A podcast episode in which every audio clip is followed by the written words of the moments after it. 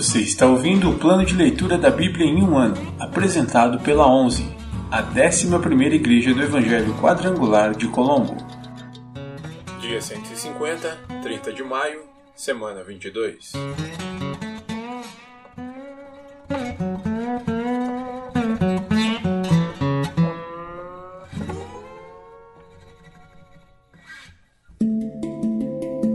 Novo Testamento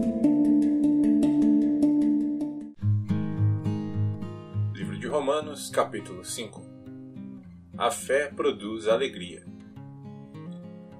Portanto, uma vez que pela fé fomos declarados justos, temos paz com Deus por causa daquilo que Jesus Cristo, nosso Senhor, fez por nós.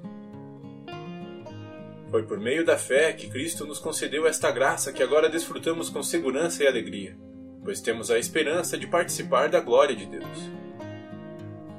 Também nos alegramos ao enfrentar dificuldades e provações, pois sabemos que contribuem para desenvolvermos perseverança. E a perseverança produz caráter aprovado.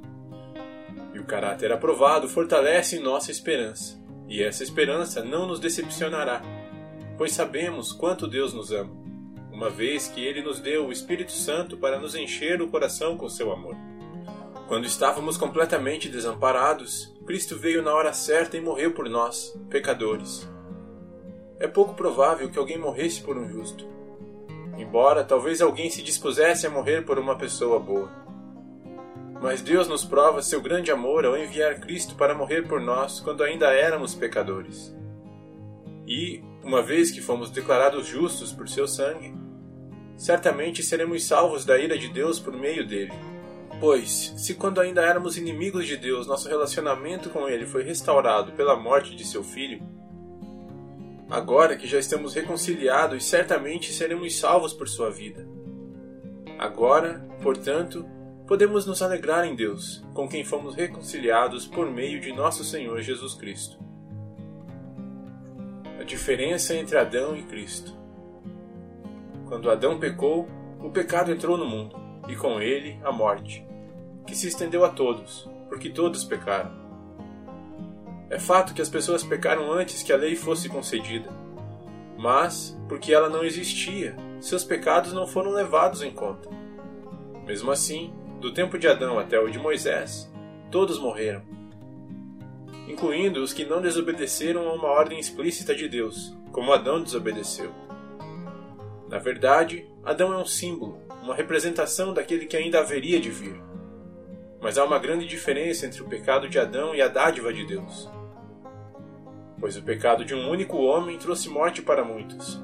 Ainda maior, porém, é a graça de Deus e sua dádiva que veio sobre muitos por meio de um único homem, Jesus Cristo. E o resultado da dádiva de Deus é bem diferente do resultado do pecado de um único homem. Pois enquanto o pecado de Adão levou à condenação, a dádiva de Deus nos possibilita ser declarados justos diante dele apesar de nossos muitos pecados.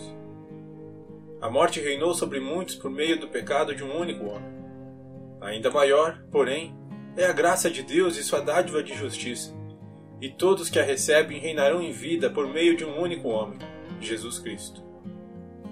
É verdade que um só pecado de Adão trouxe condenação a todos, mas um só ato de justiça de Cristo removeu a culpa e trouxe vida a todos. Por causa da desobediência a Deus de uma só pessoa, muitos se tornaram pecadores. Mas, por causa da obediência de uma só pessoa a Deus, muitos serão declarados justos. A lei foi concedida para que todos percebessem a gravidade do pecado. Mas, à medida que o pecado aumentou, a graça se tornou ainda maior. Portanto, assim como o pecado reinou sobre todos e os levou à morte, agora reina a graça, que nos declara justos diante de Deus e resulta na vida eterna por meio de Jesus Cristo, nosso Senhor. Antigo Testamento Livros históricos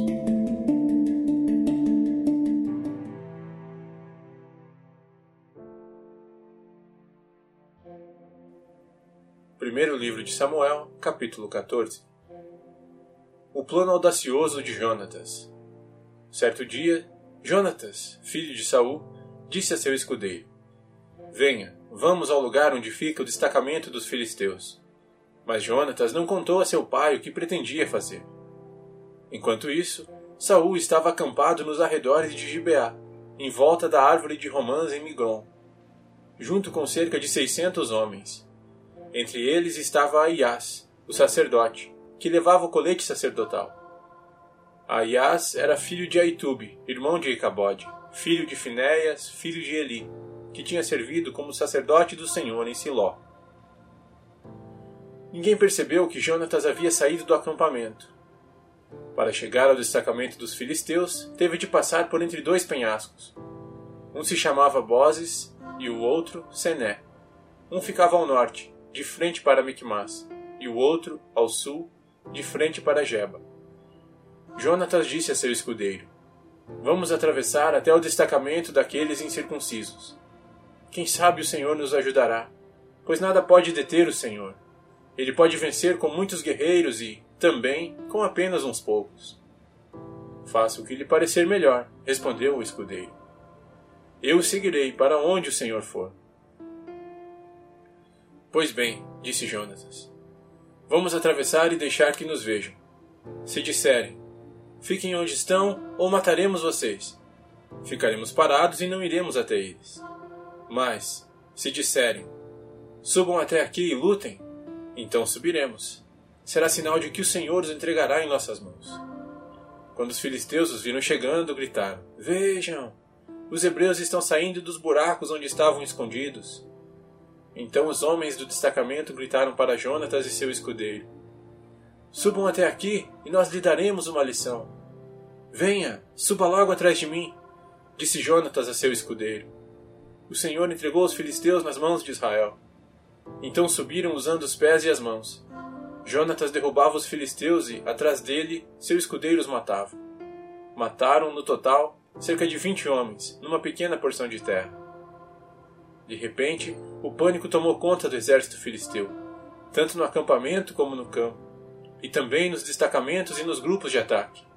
Naquele instante, houve um terremoto e todos se encheram de terror. Israel derrota os filisteus.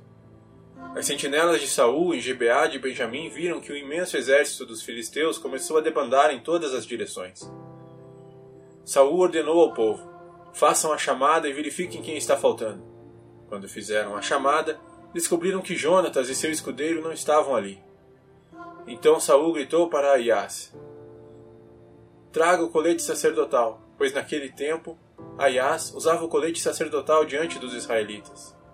Enquanto Saul falava com o sacerdote, o tumulto e a gritaria no acampamento dos filisteus aumentaram. Então Saul disse ao sacerdote: Não precisa mais usar o colete. Então Saul e todos os soldados correram para a batalha e encontraram os filisteus matando uns aos outros. Havia grande confusão por toda parte. Até os hebreus que antes haviam desertado para o lado dos filisteus se rebelaram e se uniram a Saul, a Jonatas e ao restante dos israelitas. Quando os homens de Israel que haviam se escondido na região montanhosa de Efraim ouviram que os filisteus fugiam, também os perseguiram. Assim, o Senhor livrou Israel naquele dia, e a batalha continuou até além de Bet-Aven. O juramento insensato de Saul. Os homens de Israel estavam exaustos naquele dia, pois Saul lhes havia imposto este juramento. Maldito seja aquele que comer antes do anoitecer, antes de eu ter me vingado inteiramente de meus inimigos. Por isso, ninguém comeu nada o dia todo, embora tivessem encontrado favos de mel no chão do bosque. Não se atrevam a provar o mel, pois temiam o juramento exigido por Saul. Jonatas, porém, não sabendo do juramento de seu pai, enfiou a ponta de uma vara no favo e comeu o mel. Depois de comer, recuperou as forças. Vendo isso, um dos soldados lhe disse: Seu pai obrigou o exército a fazer um juramento severo, pelo qual quem comer alguma coisa hoje será maldito. Por isso todos estão exaustos. Meu pai trouxe desgraça sobre o povo, exclamou Jonatas. Vejam como recuperei as forças depois de provar um pouco de mel. Se os homens tivessem recebido permissão para comer à vontade do alimento que encontraram entre os inimigos, imaginem quantos filisteus mais teríamos matado. Os israelitas perseguiram e mataram filisteus o dia todo, desde Micmas até Aijalon. e ficaram cada vez mais enfraquecidos. Naquela noite, tomaram apressadamente os despojos da batalha, mataram ovelhas, bois e bezerros e comeram a carne com sangue. Alguém foi dizer a Saul: Veja, os soldados estão pecando contra o Senhor, comendo carne com sangue. Vocês cometeram um grande pecado, disse Saul. Procurem uma pedra grande e tragam-na para cá. Depois saiam entre os soldados e digam-lhes: Tragam os bois e as ovelhas até aqui. Abatam os animais e deixem o sangue escorrer antes de comer. Não pequem contra o Senhor, comendo carne ainda com sangue. Naquela noite, portanto, Todos os soldados levaram os animais e os abateram ali. Então Saul construiu um altar para o Senhor. Foi o primeiro altar que ele construiu para o Senhor. Depois Saul disse: Vamos perseguir os filisteus a noite toda, saqueá-los até o amanhecer e destruir até o último deles. Seus homens responderam: Faremos o que o rei achar melhor. O sacerdote, porém, disse: Primeiro vamos consultar a Deus. Então Saul perguntou a Deus: Devemos ir atrás dos filisteus? Tu os entregarás nas mãos de Israel? Mas Deus não lhe respondeu naquele dia. Então Saul ordenou: Todos os comandantes do exército apresentem-se a mim. Descubram como e por que aconteceu esse pecado. Tão certo como vive o Senhor, aquele que resgatou Israel, o culpado morrerá, mesmo que seja meu filho Jonatas. Contudo, ninguém lhe disse nada. Saul disse a todo Israel: Jonatas e eu ficaremos aqui, e todos vocês ficarão ali. E os homens responderam: Faça o que o rei achar melhor. Em seguida, Saul orou: Ó Senhor, o Deus de Israel, mostra-nos quem é culpado e quem é inocente. Por sorteio, Jonatas e Saul foram escolhidos como sendo os culpados, e o povo foi declarado inocente. Saul disse: Façam outro sorteio entre mim e Jonatas e Jonatas foi escolhido como culpado. Diga-me o que você fez, ordenou Saul. Provei um pouco de mel, confessou Jonatas.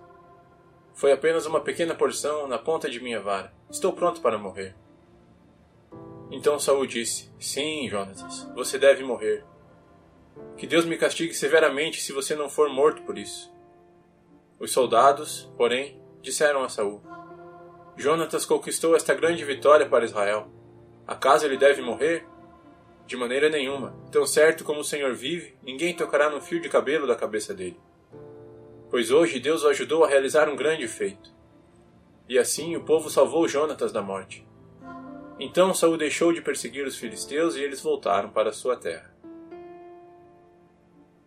As vitórias militares de Saul. Depois que Saul havia se firmado como rei de Israel, lutou contra seus inimigos ao redor, contra Moabe, Amon e Edom, contra os reis de Zobá e contra os filisteus. E para qualquer lado que se voltava, era vitorioso. Realizou grandes feitos e derrotou os amalequitas, livrando Israel de todos os que o haviam saqueado. Os filhos de Saul eram Jonatas, Isbosete e Malquisua.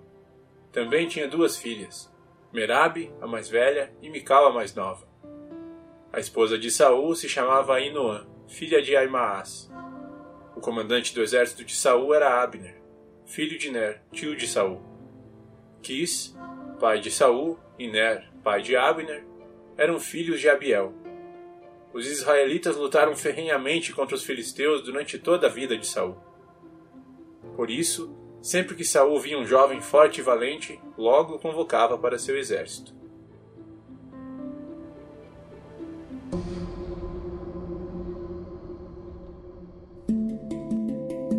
Livros poéticos.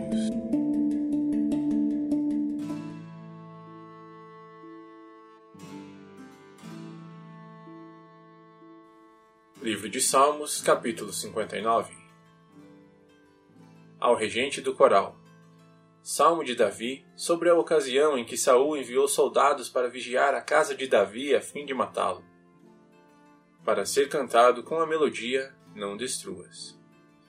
Livra-me de meus inimigos, ó Deus. Protege-me dos que vieram me destruir. Livra-me dos criminosos, salva-me dos assassinos. Armaram uma emboscada para mim. Inimigos ferozes estão à minha espera, Senhor. Embora eu não tenha pecado nem os tenha ofendido. Sou inocente. mas eles se apressam em me atacar. Desperta, vê o que está acontecendo e ajuda-me. Ó Senhor, Deus dos exércitos, Deus de Israel, desperta e castiga as nações. Não tenhas misericórdia dos traidores perversos. Eles saem à noite, rosnando como cães ferozes, enquanto rondam a cidade. Ouve as coisas imundas que lhes saem da boca. Suas palavras cortam como espadas. Afinal, quem nos ouvirá? Dizem com desprezo. Mas tu, Senhor, ris deles. Zombas das nações. És minha força, em ti espero. Pois tu, ó Deus, és minha fortaleza. Em seu amor, meu Deus estará comigo. Permitirá que eu triunfe sobre meus inimigos. Não os mates, para que meu povo não se esqueça depressa. Dispersa-os com teu poder e derruba-os. Ó Senhor, nosso escudo. Pelas coisas pecaminosas que dizem, pelo mal que há em seus lábios, que sejam apanhados em seu orgulho, em suas maldições e mentiras. Destrói-os em tua ira, extermina-os por completo. Então o mundo todo saberá que Deus reina em Israel. Eles saem à noite, rosnando como cães ferozes enquanto rondam a cidade andam à procura de alimento, mas vão dormir insatisfeitos. Eu, porém, cantarei sobre o teu poder. Cada manhã cantarei com alegria sobre o teu amor, pois tu tens sido minha fortaleza, lugar seguro em minha aflição. Ó minha força, a ti canto louvores, pois tu, ó Deus, és minha fortaleza, o Deus que mostra amor por mim.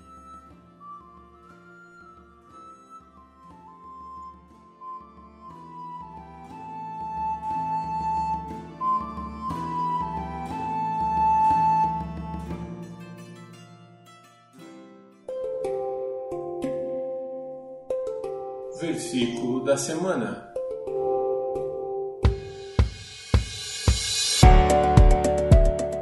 Porque todos pecaram e destituídos estão da glória de Deus. Romanos 3, 23. Porque todos pecaram e destituídos estão da glória de Deus. Romanos 3, 23. Porque todos pecaram e destituídos estão da glória de Deus. Romanos 3, 23.